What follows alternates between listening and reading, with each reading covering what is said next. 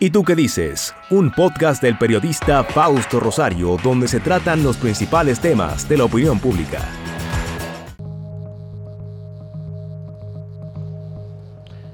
Los procesos históricos dominicanos tienen la certeza en algunos casos, porque ocurrieron recientemente, de contar con protagonistas, con personas que vivieron, que estuvieron cerca, que vieron y por supuesto que para uno como periodista, como para cualquier investigador o historiador, siempre es bueno estar abierto a todas las versiones posibles de algunos acontecimientos.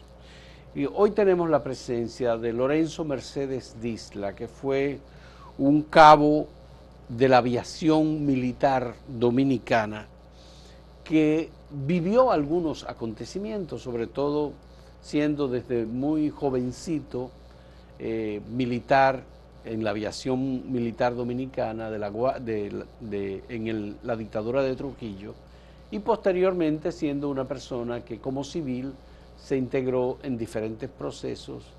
En el año 1965 estuvo del lado de San Isidro y posteriormente eh, ha ido desarrollando una vida en la que eh, defiende unos criterios que eh, digamos que son los criterios de una parte que de algún modo triunfó en el proceso de crisis e intervención militar de los Estados Unidos en 1965. Lorenzo está con nosotros, él es de Caballero, Bonao, pero él vive en la zona oriental de la capital de República Dominicana, en la provincia de Santo Domingo. Él es diácono desde el año 2000 una vocación tardía dentro de la iglesia católica, eso existe, es posible. Una persona que haya tenido familia, que se haya casado, va y hace el diaconado, él lo ha hecho también, y está con nosotros y tiene deseo de conversar sobre algunos de los acontecimientos en lo que él estuvo involucrado, primero como cabo de la aviación dominicana. Él estuvo presente en algunos acontecimientos. Y yo quisiera comenzar por su presencia en el aeropuerto de Punta Caucedo, hoy Aeropuerto Internacional de las Américas. Luego de la muerte, del ajusticiamiento del dictador Rafael Leonidas Trujillo, su hijo Ramfis estaba en, en Bélgica, estaba. Eh, pasó por París, alquiló un avión y vino a República Dominicana eh, y una de las personas que estaba al momento de la llegada de Ramfis era precisamente Lorenzo Mercedes Disla. Vamos a comenzar por ahí, Lorenzo. Cuénteme alguno de estos acontecimientos eh, y vivencias suyas. Como usted eh, he visto hace mucho eh, que he visto su programa y veo que usted apunta una serie de cosas. Hay cosas que debe seguir apuntando para que la juventud la sepa y se dé cuenta la juventud que eh, cómo ha sido la, que no ha sido eh, que la democracia y la libertad que tiene el pueblo no ha sido jugando, sino derramando sangre. Entonces, eh, como vamos a comenzar hablando de la de, Trujillo, porque yo no le voy a mencionar, lamentablemente, y escúcheme la televidencia, la, la teleaudiencia, de que no es que yo le agradezco a Trujillo eh, porque me hizo algo personal de, bienestar. yo le serví al gobierno de Trujillo. Pero mucha gente le sirvió a la dictadura. Con perdón, con perdón. Pero a yo ver cómo se deteriora mi país, cómo se vienen aquí, donde aquí donde falta hablar cosas que no son realidad. Eh, el que no defiende la verdad no es sincero, no es leal, no cree en Dios, porque Dios es la verdad. Y lo dijo Jesucristo a Pilato cuando le dijo, eh, ideal, ¿qué es lo que dicen de ti? ¿Qué es, lo, eh, ¿Qué es lo que tú? No, yo soy la verdad. Pero Pilato le preguntó qué era la verdad, pero Jesucristo no iba a decir a Pilato que era la verdad, porque Pilato no iba a entender, porque Pilato entendía que los romanos eran la verdad y los romanos eran los que andaban a Pero no había nada más falso y más abusador que Trujillo, que era un dictador que abusó de este pueblo. No le voy a decir que no abusó, eh, porque encontró hombres que lo acompañaron para abusar. Porque eso que matan a Trujillo no eran ángeles, no esos no eran ángeles. Son, patriotas de los cuales el pueblo dominicano tiene que estar agradecido, sobre todo por la valentía y por haber roto el miedo que inspiraba la figura de Trujillo. ¿Usted sabe quién El miedo que inspiraba. Oh, perdón, ¿usted sabe quiénes eran, Fausto? Patriotas, esos muchachos. Esos muchachos que mataron después de la muerte de Trujillo y en la muerte de Trujillo, porque en la muerte de Trujillo había muchachos muy buenos. Eh, es como ese Huáscar Tejeda. Huáscar Tejeda, ese, era un muchacho sano. Yo lo vi dos o tres veces. Amado García Terrero. También. Roberto Pastoriza. Sí. Eh, el mismo don Antonio Inver No, no, no, no, pero no me siga diciendo eso. No, no, pero por, yo para recordarle nada más. No, pero eso no me lo Bien, pero cuénteme a ver lo de... el día que mataron al jefe. Ajá. Yo estaba en la Rafaela Toa, que hoy se llama, le dicen La Fuente, y estaba Félix Gómez, un amigo suyo. Y estábamos él y yo. Yo tenía amores con la mujer mía, con la que hoy es mi mujer. Su esposa. Mi esposa, con 61 años de casado. No es porque yo soy un santo, no, sino porque no hemos soportado y tenemos 61 años. Eh, ese día yo estaba franco. Franco es cuando uno está de libertad a, Trujillo lo mataron como a las 9 de la noche. Nosotros vamos subiendo para el puente porque ahí cogíamos los vehículos y, ahí viene el carro de la Marina de Guerra, de jefe mayor de la Marina. Lo que vamos ahí, dice un señor Marcial González, dice, hay algo, porque ese carro a las nueve y pico de la noche, con esa sirena, hay algo. Cuando llegamos al centro, que yo estaba en el centro de enseñanza de la Fuerza Armada 5 de junio, y usted no sabe por qué se llamaba ese centro 5 de junio. ¿Quién, está, ¿quién está de, sí, eso. ¿Quién está de servicio ahí? Ramiro Mato González, que está vivo. Ramiro está vivo. Y, yo, y si me está oyendo, él sabe que no estoy mintiendo. Cuando llegamos allá, eran ya las 10 y media, las 11 menos 15 o menos 10. Y él nos dice, Ramiro Mato, eh, eh, no se quiten la ropa, vítanse de chamaco y duerman con los chamacos puestos. Cuando, porque eh, lo van a llamar en la madrugada. A las 2 de la mañana nos fueron y nos llamaron. Dos pelotones de hombres, de 40 hombres. Pero no nos llevaron a, en vehículo para allá al aeropuerto, nos llevaron a la, a la base a coger dos aviones C-46 para llevarnos a de ahí de San Isidro al aeropuerto en avión a las 2 de la mañana. Llegamos al aeropuerto, ya serían casi las, 3 de la mañana, porque lo que nos montamos y lo que uno, ok, pasan horas, pasan horas, pero nadie sabía nada. Aquí nadie sabía nada de que el jefe lo habían matado. Como a las 10, como a las 9 de la mañana, llegó Bochán Javier al aeropuerto. al aeropuerto que era su director del centro. Y está ahí, eh, entonces todos los, calieses, los, cepillitos estaban dando El SIN, Servicio de Inteligencia Militar. Inteligencia Militar. Y le dice, está Juan Dilabreo, que llegó temprano, como a las 8 de la mañana, que era el ayudante de Ramfrey, de confianza y le pregunta Bochán Javier a, a, a Juan de Abreu, ven acá, ¿qué es lo que pasa? Le dice, le dice Juan de Abreu a Bochán que el carro del jefe apareció con sangre y el jefe no aparece. Yo escuché eso, pero yo no me atrevo a decirle eso a nadie. Yo escuché eso.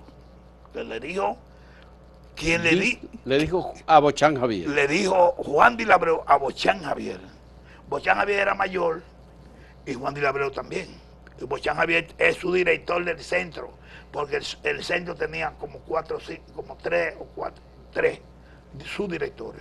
Y el director principal era León Esteve, el esposo de Angelita. ¿Y cuando llegó Ramfis? Ramfis llega a las 4 y 10 minutos de la tarde en el primer avión que aterriza en el aeropuerto. Porque Ustedes no, se habían movido del aeropuerto. No, ¿A para dónde? Yo estaba ahí al lado, donde en la, eh, habíamos como elegido como 10 para agarrar el avión cuando el avión llegara. Agarrar el avión. Y, y yo iba a estar en la escalera abajo. Cuando viene el avión baja la escalera, los guardias agarran el avión y el primero que sube a, a, verse con Ramfi es Juan de Labreo, que era el ayudante de él de confianza. Y le dice, cuando le dice Ramfi. Era un avión francés. Era un avión de un avión de un, un jet, un jet, un jet, Yo no sé si era francés ni inglés, no sé. Sí, sí, era, un avión grande. era un avión grande, pero fue el primer avión que aterrizó ahí de grande, porque aterrizaban avioncitos eh, de, de aquí, porque el, aeropuerto no se había inaugurado todavía. No porque nosotros nos agachamos allá, en el aeropuerto, los paracaidistas nos agachamos allá en el Eso fue al día siguiente, 31 de mayo. Eso fue el 31, como a las 4 y 10 minutos. Nadie sabía de que habían matado al jefe. A las 5 y como 20 o 25 minutos, es que Balaguer le anuncia al país de que mataron al jefe. De que eh, eh, ese ese, ese asesinato del jefe. Eso, eso ya usted sabe, como todas esas mujeres de esos del barrio de Alitado y del, del barrio de oficiales, como recibieron esa noticia. Pero Ramfi cuando baja ahí abajo, que le están todos... Todo cuando él sale del avión. Del avión, bajó. Usted estaba ahí en la escalera. En la escalera, ahí al lado, ahí al lado. Ramfi le dice al servicio de inteligencia, le dice, agárrenme preso a todo el que está preso por política. Esa fue la orden que Ramfi dio. Esa fue la orden que dio Ramfi. Preso a todo el a que ha todo el que haya por, política. Esa fue la orden que Ramfi dio. Esa, usted puede decir que te lo yo porque yo la oí y yo estaba ahí. Ya. ¿Y eso se lo dijo a Juan Disla? Eso no. ¿O se lo dijo eh, a, a, Bochán Javier? No, al servicio de inteligencia. Al CIN. Porque hay CIN, que estaba todo ahí. Y esos carritos. Pero Johnny Ave no estaba ahí, que era No, no, yo, no yo, yo, no, yo nunca vi a Johnny Ave. Yo vi a Johnny Ave una vez que me llevaron, cuando nos llevaron, cuando nos engancharon, lo vi en el 9. Y, y dijo un, un sargento, ese Johnny Ave, el jefe de inteligencia jefe del, servicio. ¿Entiendes? Entonces, de ahí, cuando nosotros llegamos a la, a, la base, llegamos a la base ya como la, todavía no había anunciado la muerte de jefe. Teníamos nosotros como 15 minutos de que llegar, de, llegar cuando Balaguer lo anunció por radio. Y se oyen todos esos gritos de todas esas mujeres alrededor de, la base. ¿Qué pasa? Que al otro día, al otro día, ya el día, el día primero de, junio, da Ramfiol, que todos los guardias que hayan, eh, que hayan sacado, de, que lo hayan votado, porque en esos días pasó una, hubo una reducción de, personal por economía en las Fuerzas Armadas. Y Ramfiol ordenó que todos los guardias que haya habían votado, que los recogieran. ¿Quién fue a recoger todos esos guardias? Un amigo suyo íntimo, que usted eh, lo quiere mucho y lo menciona mucho aquí el hijo de Fausto Camaño. Francisco Alberto, Camaño. En un camión catarey salió él a recoger toda esa gente. ¿Pero a recoger los presos o a volverlo a sus posiciones? No, para a buscarlo para, para eh, vestirlo de nuevo en la De nuevo como militares. Como militares. sí, pero Francisco Alberto Camaño era un militar en la dictadura de Trujillo. Pasó por la Marina de Guerra. Y que en la Marina de Guerra lo, lo era capitán, lo degradaron y lo mandan al centro como primer teniente. ¿Entiendes? No era porque era un ángel, ok. pero tampoco porque él era un hijo del jefe de, las Fuerzas Armadas en ese momento, Fausto Camaño. Tampoco. ¿No era? ¿Usted no conoce la historia de, sí, claro de Fausto Camaño? Sí, claro que sí. ¿Usted? Sí. Tenemos, incluso hay una fotografía, Facundo, la fotografía de Fausto Camaño que, tenemos por ahí. Camaño, el papá de Francis. El papá de Francis Camaño, tenemos, tenemos una fotografía de él. ¿Lo tiene? Sí, sí, sí. Se la voy a mostrar en un momento. Era un guardia ese hombre. Era un guardia. Era un guardia. Como, es, como es Ramiro Mato, que está vivo, el guardia más completo que ha pasado por la Fuerza Armada Dominicana. Pero Ramiro Mato tiene muchas cruces en su historia. No, lo, no, lo acusan. Inclusive yo fui a la televisión, al canal 101, que es de un amigo suyo, a defender a Ramiro Mato. Ramiro Mato no estaba cuando mataron a, a Tabarejuto ni a esa gente. No, no estaba él. No estaba. ¿Y cómo usted lo sabe? Porque yo estaba. ¿Usted estaba cuando lo mataron? No, cuando llegué con Ramiro Mato. Ah, que usted estaba con Ramiro Mato. Sí, y ya cuando llegamos estaban todos muertos esa gente. Y por eso yo fui a la televisión. Porque si no, yo no, tuviera, no dijera eso. Ya, mírela ahí esa fotografía. Sí, Usted mire que oficial, claro, él era un oficial general trujillista. Ese era don Fausto Camaño. Ese fue que. Mírelo ahí, mire. Ese mismo. ese fue que Trujillo mandó a matar al hermano. ¿A matar a su hermano? ¿A matar a Petán? No, no, a Aníbal Trujillo. A Aníbal Trujillo. Sí, a ese fue que mandó. Ya, ya. A ese fue que mandó, ¿entiendes? Y mamá Julia mandó Ah. Pero eh, doña Julia Molina. Eh, Julia, Julia Molina, le decían mamá Julia. La gente suya de allá de Bonao le decía mamá Julia. Él mandó, mandó a, a General Checo, que la cuidaba ella, a decirle a Aníbal que saliera huyendo, que fuera para allá donde ella. y, y cuando fue, cuando Checo llegó, ya estaban muertos todos. Eso me lo contó un guardia que fue mi amigo y mi amigo me acompañó, me, ¿entiende? fue su patrón mío después en la justicia. Y él estaba cuando mataron a esa gente. Entonces, eh, luego de la salida de los Trujillo el 19 de noviembre de 1960 y 1960. 1961, 19 de noviembre. 19 de noviembre. Eh, domingo, domingo, eh, ellos se fueron el, el 18, el Ramfi se fue el 18, pero la aviación hizo su, exhibición el 19, cuando Echavarría, el Ramfi le dijo a Echavarría lo que tenía que hacer. Eso, yo, nosotros estábamos subiendo banderas. Pero Francis, eh, digo, eh, eh, Ramfis cometió unos crímenes horribles porque él lo que hizo fue eh, subirse sobre la figura del presidente de la República entonces, Joaquín Balaguer, negociar con Balaguer, permitir, eh, Balaguer le permitió que asesinara a los héroes del 30 de mayo. Balaguer no le permitió Y cometió crímenes. Y, y, Balaguer le podía, eh, le podía decir a Rampi que no hiciera eso. Si, si, si su papá está muerto, Ramfi con poder.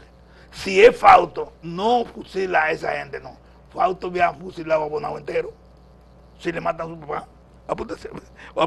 Óigame, ahorita vamos a hablar nosotros de cuando nosotros llegamos a San Francisco Macorís, que encontramos nueve guardias muertos, que vinimos de Santiago, los paracaidistas vinimos de Santiago y encontramos guardias nueve guardias muertos en el pavimento y, el capitán trancado allá y el coronel y de esos guardias muertos, nueve guardias muertos vestidos de guardia ahí, que lo mataron, lo, mataron Los Ángeles, esos muchachos.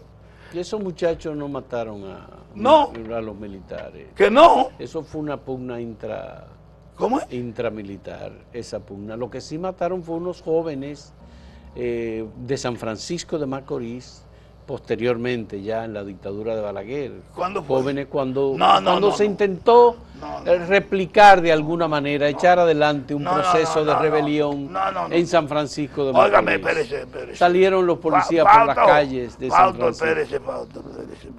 No, no, vamos a hacer una pausa. Vamos a hacer, Lorenzo, Lorenzo, Mercedes Disla. Vamos a hacer una pausa y en un momento retornamos. Vamos a reorganizar un poco este tema. Volvemos en un momento. Y mi agua, está bien.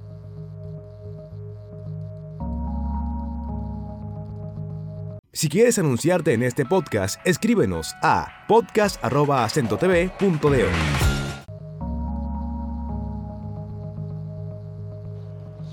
Don Lorenzo Mercedes Disla, yo sé que usted tiene un punto de vista sobre Francisco Alberto Camaño y usted tiene un criterio sobre él que es muy distinto al que en general mucha gente ha expresado eh, sobre su heroicidad, enfrentó una intervención militar de los Estados Unidos a República Dominicana, cumplió con un deber patriótico, porque mientras las tropas de San Isidro, donde usted estuvo, llamaron a los americanos a que vinieran, Camaño se enfrentó a esas tropas. explíqueme su punto de vista sobre Camaño. bueno, yo eh, le puedo decir que yo Camaño lo conocí, eh, lo conocí en el centro cuando él llegó. Él llegó como eh, según dijeron, que él era capitán en la Marina y lo degradaron y lo mandan al centro. No, pues no sé por qué, ni me interesó. Okay. Pues antes no se podía uno estar preguntando cosas. Camaño, eh, un día eh, yo estaba, estamos de servicio al día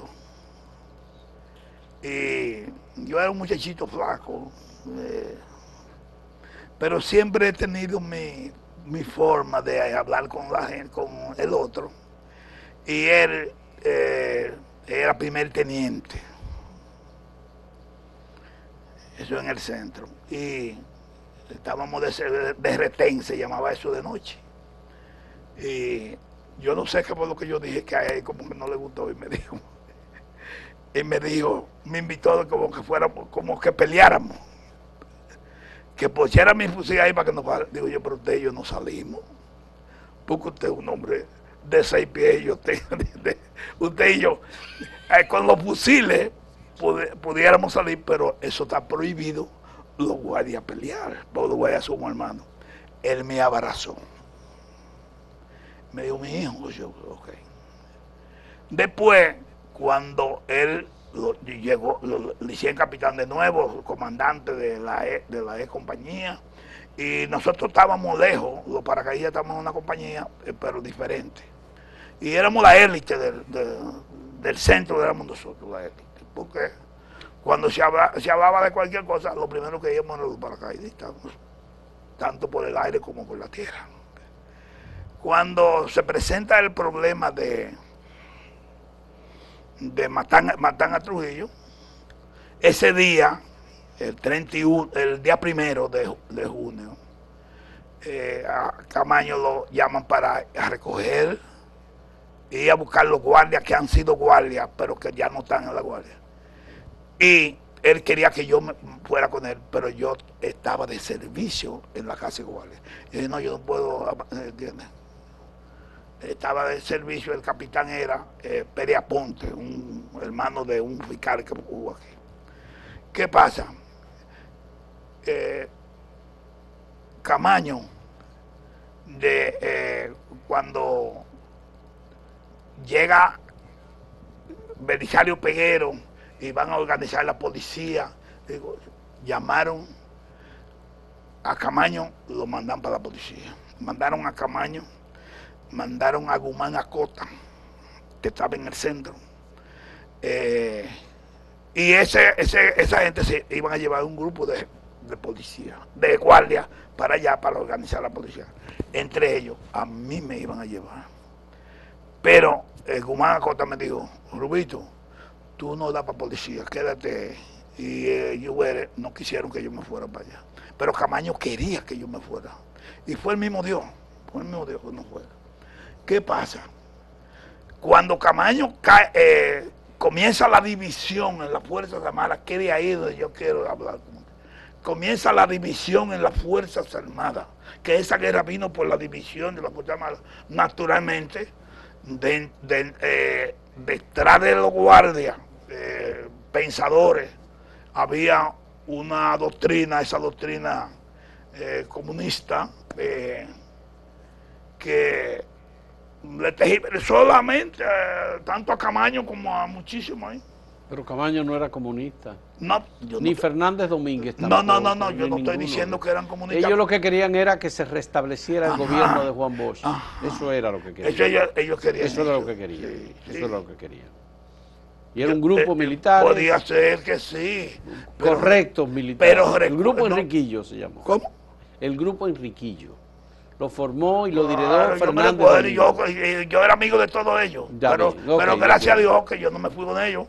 Eh, ahí, aquí yo vi a Píndaro, eh, yo creo que pasó por aquí Píndaro, y pasaron unos, unos, todos esos, unos guardias que eran muchachos, unos muchachos jóvenes, pero con la mente, había también el egoísmo, que veían a esos oficiales que no tenían academia y, lo veían disfrutando las cosas, todo eso, Fausto, sí, eh, de, ahí fue que vino la división porque yo vi en la en la Duarte, esquina Amado García Guerrero, tres, cuatro policías fusilando un guardia de la versión.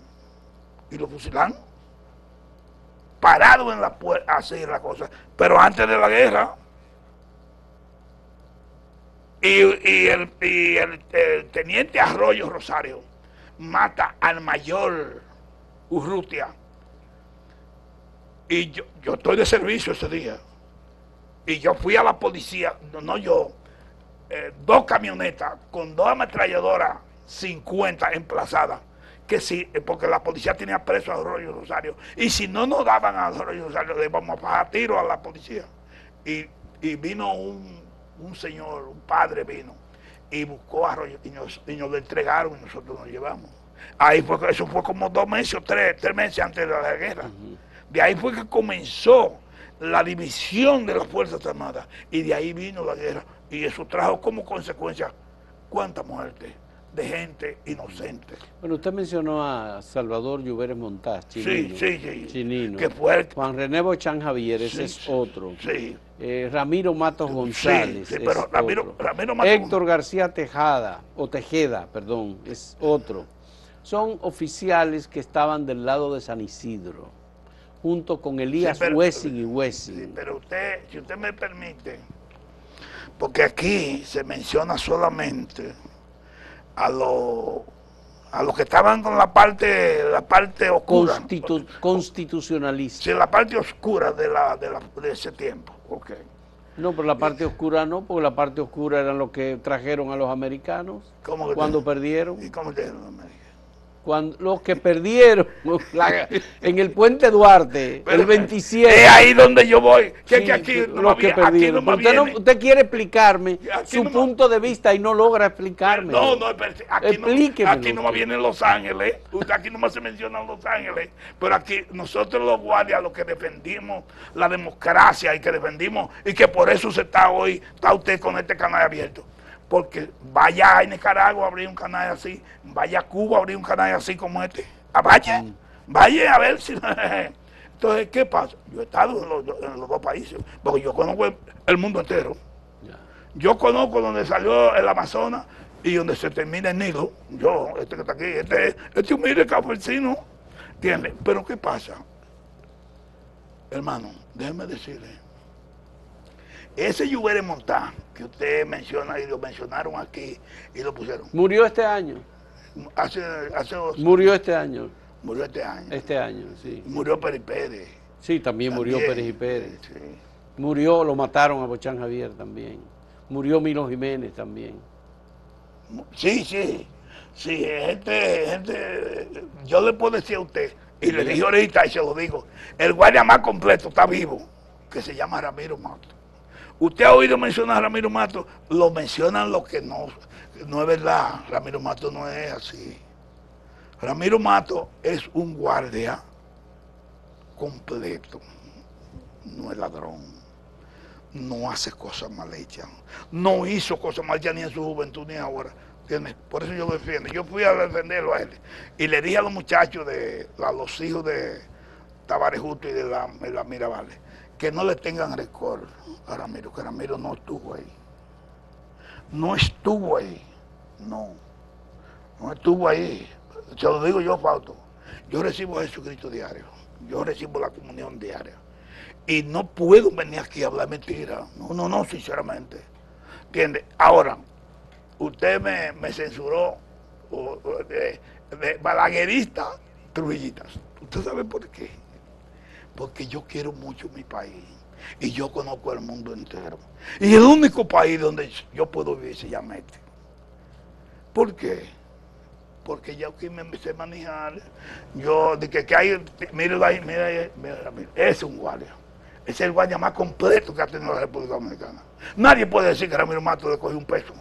Ni que le dijo a un guardia, ve, porque hace esta cosa. No, porque yo anduvimos juntos en los haitises, fuimos a descubrir los haitises en el 1960, mandados por Trujillo. Y nos perdimos y duramos nueve días perdidos en los haitises. Donde aquí llovía todos los días. Porque a los haitises no había quien le Pero usted sabe que Ramiro Mato ya está retirado, ¿verdad? Claro, pero Sí, claro. bien. No me mata un hombre de, no- de 90 años. ¿Y a qué se debe que Ramiro Matos no ha querido defenderse públicamente? Él no, él no es así. Él mandó es- una carta en estos días A usted. a la Academia de Historia, nada más. Sí. A la Academia Dominicana de la Historia le mandó una carta. Porque el que no tiene hecha, no tiene sospecha, y él no tiene por qué defenderse de que tenemos que defenderlo lo que lo Pero es que son conocemos. historiadores, ¿Eh? son historiadores los que lo están acusando y dicen que No, pero están es- renunciando incluso de la Academia de Historia. Pero eso pero, renunciando esos historiadores son mentirosos que no tuvieron. Óigame, cuando se habla de por odio. Pero es que cuando... Óigame, Fausto, Fausto, óigame. Yo le tengo que llevar, yo le llevo usted aunque sea Diego. Fausto, cuando se habla por, por odio es diferente a cuando se... No, pero esa gente no está hablando por odio, está hablando porque tienen testimonios y porque tienen, han leído la historia, vivieron en algunos casos la historia, por supuesto que sí. Y acusan a Ramiro Mato de... de, Sí, claro. ¿De qué? Oh, ¿De pero- qué? O de haber participado directamente. No, esos en son hechos. esos son embustes. No, no. Ramiro no participó en eso. No, no. Que no, yo le digo que no, es que yo no. Si fuera verdad, yo dijera que sí. Si fuera verdad, yo dijera que sí. Sí, Pauto. ¿Y cómo yo puedo defender a una persona que yo sepa que es un criminal? No, no. No, no, no. No, no. Ni siquiera lo mencionara. No, Ni pero siquiera- usted, usted está hablando porque usted estuvo con Ramiro Matos. Yo sí, sí. Y porque sé usted conocer. fue, Y usted fue sabe- subalterno de Ramiro Matos. Yo sí. Y usted sabe lo que yo le puedo decir a usted aquí, lo digo ahora mismo. Ramiro Mato y yo íbamos, él aquí y yo ahí en el puente Duarte. Mire, mire, mire. Él ahí y yo aquí. Y él está vivo y a lo mejor me está escuchando él. Y él sabe que él me lo dijo a mí. Mire, déjeme, déjeme hacerle referencia a un historiador que fue presidente de la Academia Dominicana de la Historia, ¿Cómo se llama? que se llama Emilio Cordero Michel, que estuvo con Manolo Tavares Justo en la sublevación de Manolo Tavares Justo. Y que... Pero estaba cuando se entregó Manolo. Cuando, sí, claro. y Él fue, él fue el que llevó la bandera ¿A dónde? Él fue el que levantó la bandera blanca para entregarse ¿Y el que iba adelante? Y él, y- Él iba adelante, él era el que iba adelante. y él dice Y él la- relató eh, cómo y- fue. Y dice, dígale a él que venga aquí para que él y yo. No, él murió. Ah, pues para decirles hablador, mentiroso, charlatán. No puede ser. Sí, se lo digo, sí, se lo digo, porque él no estaba ahí. Ramiro no estaba ahí. No, no, no, no es que no, es que los hombres hay que defenderlos. ¿Dónde estaba Ramiro? Ramiro estaba por otro lado, en la montaña, pero en otro lado. Y cuando Ramiro entró, llegó, ya esa gente estaba muerta. ¿entiendes? ¿Quién lo mató? Los que lo mandan a matar. ¿Y quién fue? Los papeles, que se regaron un papelito, el Departamento de Estado, que dijo que esa gente no podía bajar vivo de la loma. Me recuerdo, El. Departamento de Estado. Sí, señor. Fue el Departamento Eso de fue Estado. lo que dijeron, Y eso. no fue el triunvirato. No, eso puede ser el triunvirato. El triunvirato era. eh, Aquí, se- después que, que, que, eh, subió Fidel Castro a Cuba, aquí eh, había un gobierno que se atreve a hablar cosas. Mire, eh, eh, ese ahí que estaba de frente a, a la embajada de Estados Unidos, ahí era que se daban las órdenes. Es decir, que los militares recibían las órdenes del Con Departamento, papelito, del- con papelito, del Departamento de Estado. con papelito. Y eso no son los militares Con correctos, con- con- con- nacionalistas. Con papelito, con Eso papelito. no es el Pero militar eso- ejemplar que usted está mencionando. ¿Cómo? A No, Ramiro Mato. Ramiro no. ¿Eh? Ramiro no. A Ramiro Eso- Mato. Esos papelitos se los daban a los secretarios de las Fuerzas Armadas del tiempo. Pues Ramiro no, no, Ramiro no. Ramiro, Ramiro, Ramiro se, recibía orden. Porque Ramiro era su paterno. Del Departamento de Estado. Esos guayas recibían orden del Departamento de Estado. Incluyendo a Ramiro. Inclusive yo le puedo decir a usted que yo... Incluyendo a Ramiro. No, Ramiro no. No, Ramiro no. No, no, no, no. No lo menciona. No lo menciona. No se puede. No, no. Ramiro no. ¿Qué usted iba a decir de usted? Oiga lo que yo le puedo decir a usted. Ajá. Ustedes aquí tuvo un embajador, un embajador no, el jefe de la CIA de Europa, tuvo aquí. Y quien fue a buscarlo al aeropuerto fui yo. Ajá. Usted no conoció a ese hombre, ni su papá, ni. ¿Entiende? Y, de- y- y ese hombre, nos dimos cuenta que ese hombre era el jefe de la CIA, porque lo dijo el, el, el New York Times, eh, escribió, salió fulano de tal, eh, se identifica fulano de tal, Albert Ikin como el jefe de la CIA de Europa. Y eso me tuvo aquí, ¿entiendes? Haciendo, Comiendo y bebiendo con uno, ¿Haciendo qué? ¿eh? ¿Haciendo qué? dando órdenes. Al vino a dar órdenes. Ah, da- da- Dando, dando- dando órdenes. ¿Usted lo vio dando Yo órdenes? lo vi. ¿Dándole Yo- órdenes a quiénes? A, mí no. A mí no. No, ¿a quiénes? Yo ¿A lo los iba- jefes suyos? Yo la iba a buscar. ¿A los jefes suyos? No. ¿A Ramiro no, Mato? No, no, a Ramiro no. Fausto, no, no, Fausto, no se, no se ligue, no, no, no, no. Ramiro Mato no. Ramiro Mato, Ramiro Mato era un, un, un guardia completo. No estuvo cuando. No. ¿Usted cree que es un modelo? ¿Qué? Es un modelo. Ramiro Mato, sí. Sí. en honestidad, honradez, intelectual, el guardia más completo que aquí se llama ese hombre. Y está vivo, gracias. Yo tengo mucho no lo veo. Yo la última vez que lo vi fue cuando la Fuerza Armada, la Fuerza, la aviación cumplió años y él fue. Y yo estaba en la misa, de- ya estaba ayudando al sacerdote que dio la misa, y él fue, y yo fui a darle la paz. ¿entiendes? No, Ramiro Mato no está de acuerdo con cosas malas hechas, no, no. Lo que pasa es que lo más grande de la vida, cuando. Pero a Jesucristo lo crucificaron, diciendo que era un. ¿Y cómo después de tantas vivencias que usted ha tenido en Sí. el aparato militar, Sí, sí. haber trabajado en la Procuraduría General de la. República, en la parte de seguridad, que usted trabajó en los 12 años de Balaguer, De Balaguer, sí. en esa parte, Sí, eh, usted se convierte en diácono de la iglesia. es que yo siempre he estado competido. Porque una cosa y otra como que no van de la No, mano. que no. Es que yo siempre he sido un hombre creyente. Y los comunistas son testigos míos. Eh, de esas mujeres que tenían todos esos, todos esos, maridos presos y hijos presos, eran de mí que iban. Y yo la, lo que yo podía, yo la ayudaba. Y después, a más de 20 años, esa gente me mandan a mí a Cuba. Y, yo le contesto usted. A mí me mandan a Cuba, eh, o sea, por medio de ellos, yo fui a Cuba y duré 41 días hospi- hospitalizado en la Mejeira y no pagué 5 centavos porque Vilma Spin, la cuñada de Fidel dio una orden que nada de lo que se gastara en mí, todo eso iba por la revolución. Sí, que usted ha sido un beneficiario de la revolución No, cubana. yo- pero eh, eh, ellos me agradecen porque déjeme decirle, usted está preso y tiene sed y a usted le llevan esa copa de agua. Por medio a mí, usted me agradece esa copa de agua. Pues dijo Jesucristo, que una gota de agua que se dé en su nombre no quedará sin recompensa. Es así. No, yo, yo sí. Fausto, yo me levanto a las una de la mañana a orar por las mujeres. Se lo dije a esas muchachitas que están ahí. Sí. ¿Y usted cree que es mentira? No. Y el Señor me ha escuchado mis oraciones. No, va no le voy a decir que, me- que yo soy un santo. No, pero no soy un demonio. Bien. No, yo no.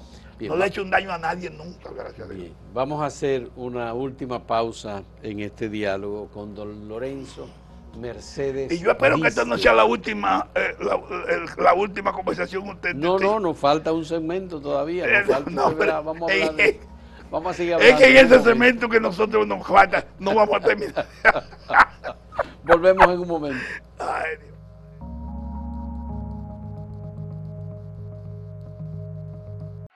Síguenos en redes sociales arroba acento diario, arroba acento TV y arroba Fausto Rosario.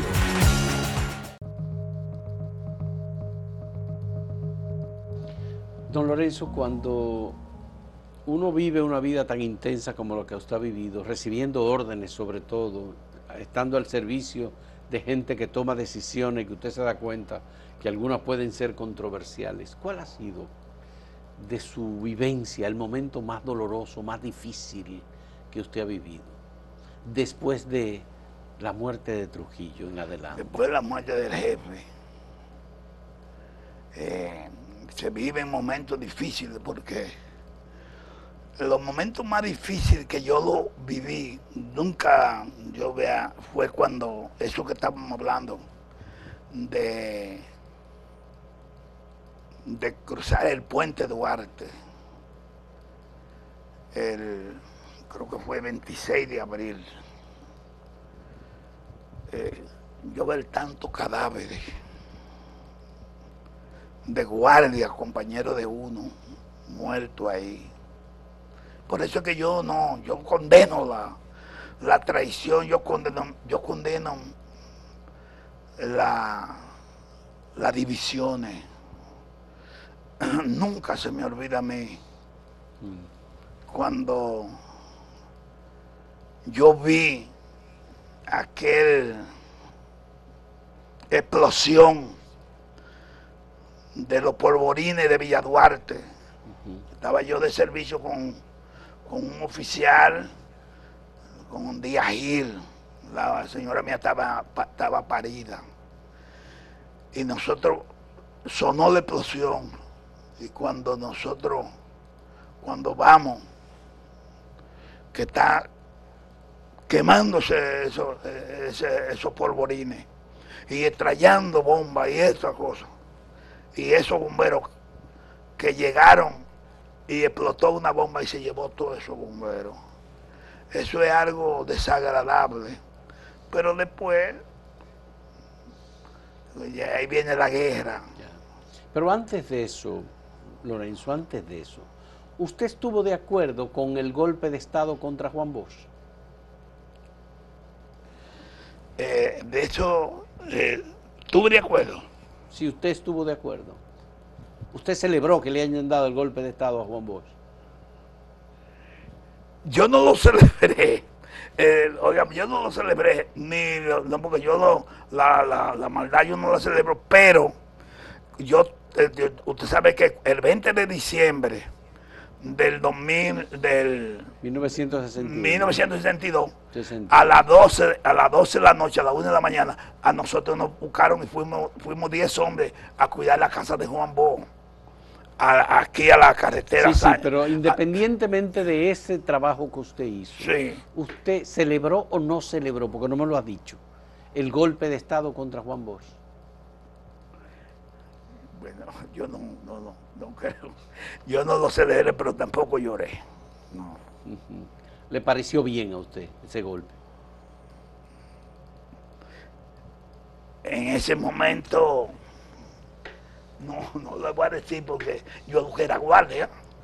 Pero fueron los guardias los que dieron el golpe. Eh, eh. Fueron los guardias los que dieron el golpe. Y yo era guardia y yo no podía estar en contra de lo que hicieron los, los jefes. Su jefe supremo, ¿cómo se llamaba? Juan Bosch, ¿Cómo? presidente de la República. El jefe supremo de las Fuerzas Armadas y la Policía como yo comí con él. Era el presidente Yo de la comí con él en yo comí- Era el presidente de la Comí con él con, con Mire, prim- ese es el daño más grande que se le ha hecho a este país en, en 100 años. El golpe de Estado contra Juan Bosch. yo no- Y ese lo cometieron, ese daño fueron los miembros militares que gobernaban, que dirigían las Fuerzas Armadas y la Policía Nacional, incluyendo a Inver Barrera y a Mía Mateo. No, hombre, no. Que Eso estaban- fue en que civiles. firmaron, Eso fue en que, civiles. que fueron Sí, enganchados de civil- por eso- vida. no, eso fue en como civiles. generales. Fue sí. no, eso fue en civiles que, que, que, eh, se aprovecharon y de la los propia Iglesia Católica que también incentivó el golpe de Estado a Juan Bosch. Bueno, eh, un hombre dijo que, que, que, que comunista y los comunistas están enemigos de Dios. Ya, Óigame, ya, sí, el comunismo. Dígame una el cosa. comunismo. ¿Qué le pareció a usted la decisión de Camaño de venir encabezando un movimiento guerrillero? Yo no estuve de acuerdo con él. Camaño no Camaño conocía a las Fuerzas Armadas. Camaño sabía que lo iban a fusilar. Porque ya, óyeme, Camaño, si Camaño no viene para Camaño viene su presidente, y quién sabe lo que me ha pasado, a lo mejor se me ha convertido en un Fidel Castro, pero señor, ya tú has pasado por las Fuerzas Armadas, tú sabes quiénes son las Fuerzas Armadas, que las Fuerzas Armadas no perdonan eso. Él no, ese hombre pudiera haber sido presidente aquí. Él había podido hacerlo. Ese fue el primer día, esa fotografía se tomó el primer día que Camaño eh, juró Sí, como hombre. presidente de la Estuvo República. allá y le, le- le- le- le dieron una, una, una caja de granada allá en la, en la compañía paracaidista. Él tiene cuando peleó con Morillo, Morillo López. No, no, Eh, él, él eh, y Morillo López eh, se fue- enfrentaron a Belisario Peguero. Pues ellos fueron se los rebelaron. dos. Ellos fueron los dos allá y entonces, eh, pero Morillo López se quedó después, ¿entiendes? Y él siguió porque a Camaño le gustaba ser jefe. Él le gustaba, sí, a Camaño le gustaba ser jefe. Eh, déjeme decirle, Bauto, óigame, óigame, la prepotencia, la arrogancia, eh, usted cree que usted es una cosa sincero, es perjudicial, es perjudicial. Yo no estoy de acuerdo, yo no estuve de acuerdo con Camaño, porque yo conocía bien a Camaño. Usted conoció a Fernández Domínguez. Claro, bueno, Dígame una cosa, entre Camaño y Fernández No, no, Domínguez. no, No, no, no, de cielo. no, no, pero ¿cómo? de cielo a la tierra. Explíqueme lo que yo no lo entiendo. Eran los dos líderes del movimiento. No, pero porque podían ser, podían ser, pero lo, pero lo de demás no son para. Mire, como, como Fernández Domínguez,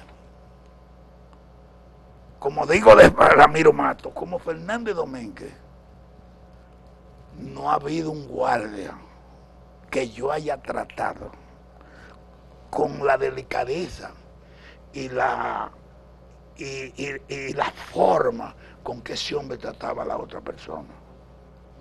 Ese muchacho era, era- más o menos era, eh, tuviera como 80 años ahora, ¿no era? Sí, sí. Eh, No, Camaño hubiese cumplido 91 en No, junio no, Camaño no, pasado, Camaño era más viejo. Era más viejo, Camaño. Camaño era más viejo. Sí, sí, Pero este yo me recuerdo cuando ese era, él fue ayudante del jefe de Estado Mayor de la aviación. Y cuando un guardia iba donde ese hombre a hablar, que quería hablar con el Mayor, ese hombre quería resolverle a ese guardia. Porque ese hombre tenía un arma. Ese hombre no parecía ni vecino, ni, ni vecino de Ludovino Fernández. No, no, Era hijo de Ludovino. Pero no parecía, no parecía ni vecino, ¿Cómo va a ser? Que no. Adoraba a su padre. Lo quería mucho a su papá, pero Él ajá. pidió que si él moría lo, lo enterraran Pero al lado de su hermano, pero usted no sabe que cuando sacan el diablo de- del cielo, el diablo se lleva una tercera parte de los ángeles que lo seguían. Óigame decirle. ¿Y, y- y el diablo quién era? El diablo era un arcángel. Un ángel caído. No, arcángel no. Los ángeles, el cielo está lleno de arcángeles, son cuatro. Eran cuatro y nomás quedan tres. Porque el diablo hubo que sacarlo. Usted no sabía esto. ¿Cuánto? ¿Cuánto? Sí, déjeme decirle. Óigame, eh, Fernández Domínguez y de Camaño y Fernández Domínguez está a la distancia más que de. Usted conoce a Higüey, donde dice la, la, punta de allá de Higüey, ¿tiene? A Cabo Engaño. Así es más la distancia.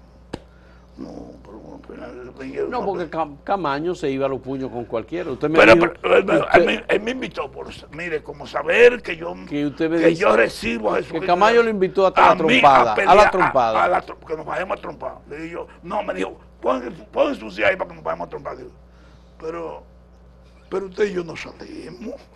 a ti mismo. Le dije, usted, yo me quedé con mi fusil. Usted y yo no salimos. ¿Por qué?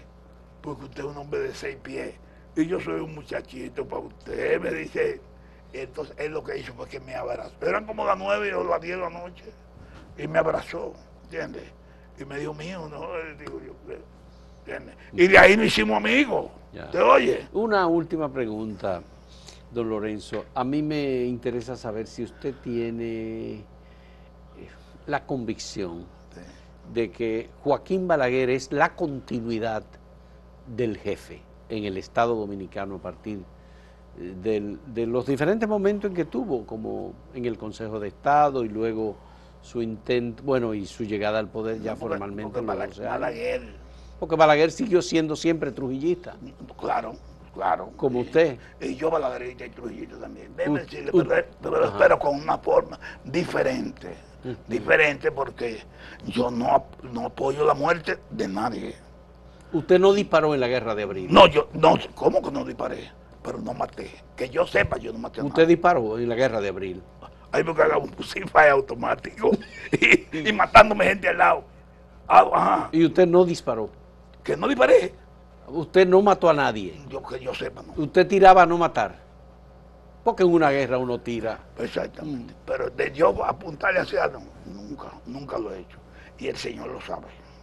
Él me ha preservado para eso. Porque si yo hubiera matado a alguien, yo no, yo no estuviera vivo. El pensamiento me había matado. Se lo digo de corazón. El pensamiento me había matado a mí. Si yo había matado a alguien, mire, déjeme decirle, entre Balaguer y Trujillo, porque Balaguer era un hombre pensador, calculaba malas cosas. Me dijo a mí Julián Suárez. ¿Usted oyó mencionar a Julián Suárez? Sí, sí, claro que sí. Bueno, ¿y lo conoció? No lo conocí. Ah, bueno. Julián Suárez era el hombre que puso a Trujillo a enamorarse de la tierra. Y, eh, yo, yo en la casa de, de Chichi Saldaña, en Fantino, estaba Julián Suárez y yo fui a llevar una cosa que me mandaron a llevar una cosa a Chichi Saldaña. Y estaba Julián Suárez. Y Julián Suárez contó delante de mí que una vez llamaron a, a Balaguer estando comiendo con Trujillo, Trujillo usaba eso de comer con los jefes, con la gente de él, los, los, alcahuetes. Y le dice, llaman a Balaguer por teléfono. Eso lo dijo Julián Suárez delante de mí, por eso le dije a usted que íbamos a hablar de lo que yo escuché con mi oído y vi con mis ojos. Y le dice, eh, cuando llaman a Balaguer, eh, va un, oficial le dice, jefe, están llamando al doctor Balaguer por teléfono. Balaguer se para de que bajaba. Y Trujillo le dice, este pueblo, ustedes dicen que yo soy malo. Y este pueblo lo dice. Pero si este pueblo cae en la mano de ese hombrecito, es que este pueblo va a saber quién es que malo. Esa es la opinión de Trujillo sobre Balaguer. Sobre Balaguer. ¿Usted no sabía eso? Eso me lo contó a mí Julián Suárez. Julián Sardí. Julián Suárez, que era un, era un canchanchan de. De Trujillo, sí, Entonces, entonces, entonces, yo por eso yo le digo, pero yo, como Balaguer fue un hombre que quitó tanta hambre, a mí no, pero yo trabajé en el gobierno de Balaguer. Y le puedo decir que yo soy agradecido. Pues yo le agradezco a usted que, usted, que yo estoy aquí. Sí, muy bien. Bueno, Lorenzo Mercedes Disla, muchas gracias por, por esta No, no, gracias a usted. Yo le pido al Señor Todopoderoso que no me voy de aquí sin echar la bendición. Bueno, No, porque eh, nosotros los católicos creemos en la bendición porque la bendición es de Dios. Y Dios le ha dado a usted un, un, un don de tener este canal porque hay miles que quisieran tener este canal y no lo pueden tener. sí. ¿Te entiendes? Y han tenido los medios y no lo pueden tener, nunca lo tuvieron. Pero Fausto le ha dado Dios la sabiduría que es el que la da. La enseña Jesucristo y le impide el Espíritu Santo. Por eso yo le pido, Señor Todopoderoso, que le dé a Fausto salud a ella, a su familia, a todos estos muchachos, a toda esta muchacha. Que el Señor me la siga bendiciendo, me lo cuide y me lo proteja. Y que no nada ni nadie le pueda dañar su pensamiento. Muchas Amén, gracias. amén. Muchas gracias, don Lorenzo Mercedes. Disla, y muchas gracias a ustedes Sí, sí, por la amén. compañía. Amén, amén.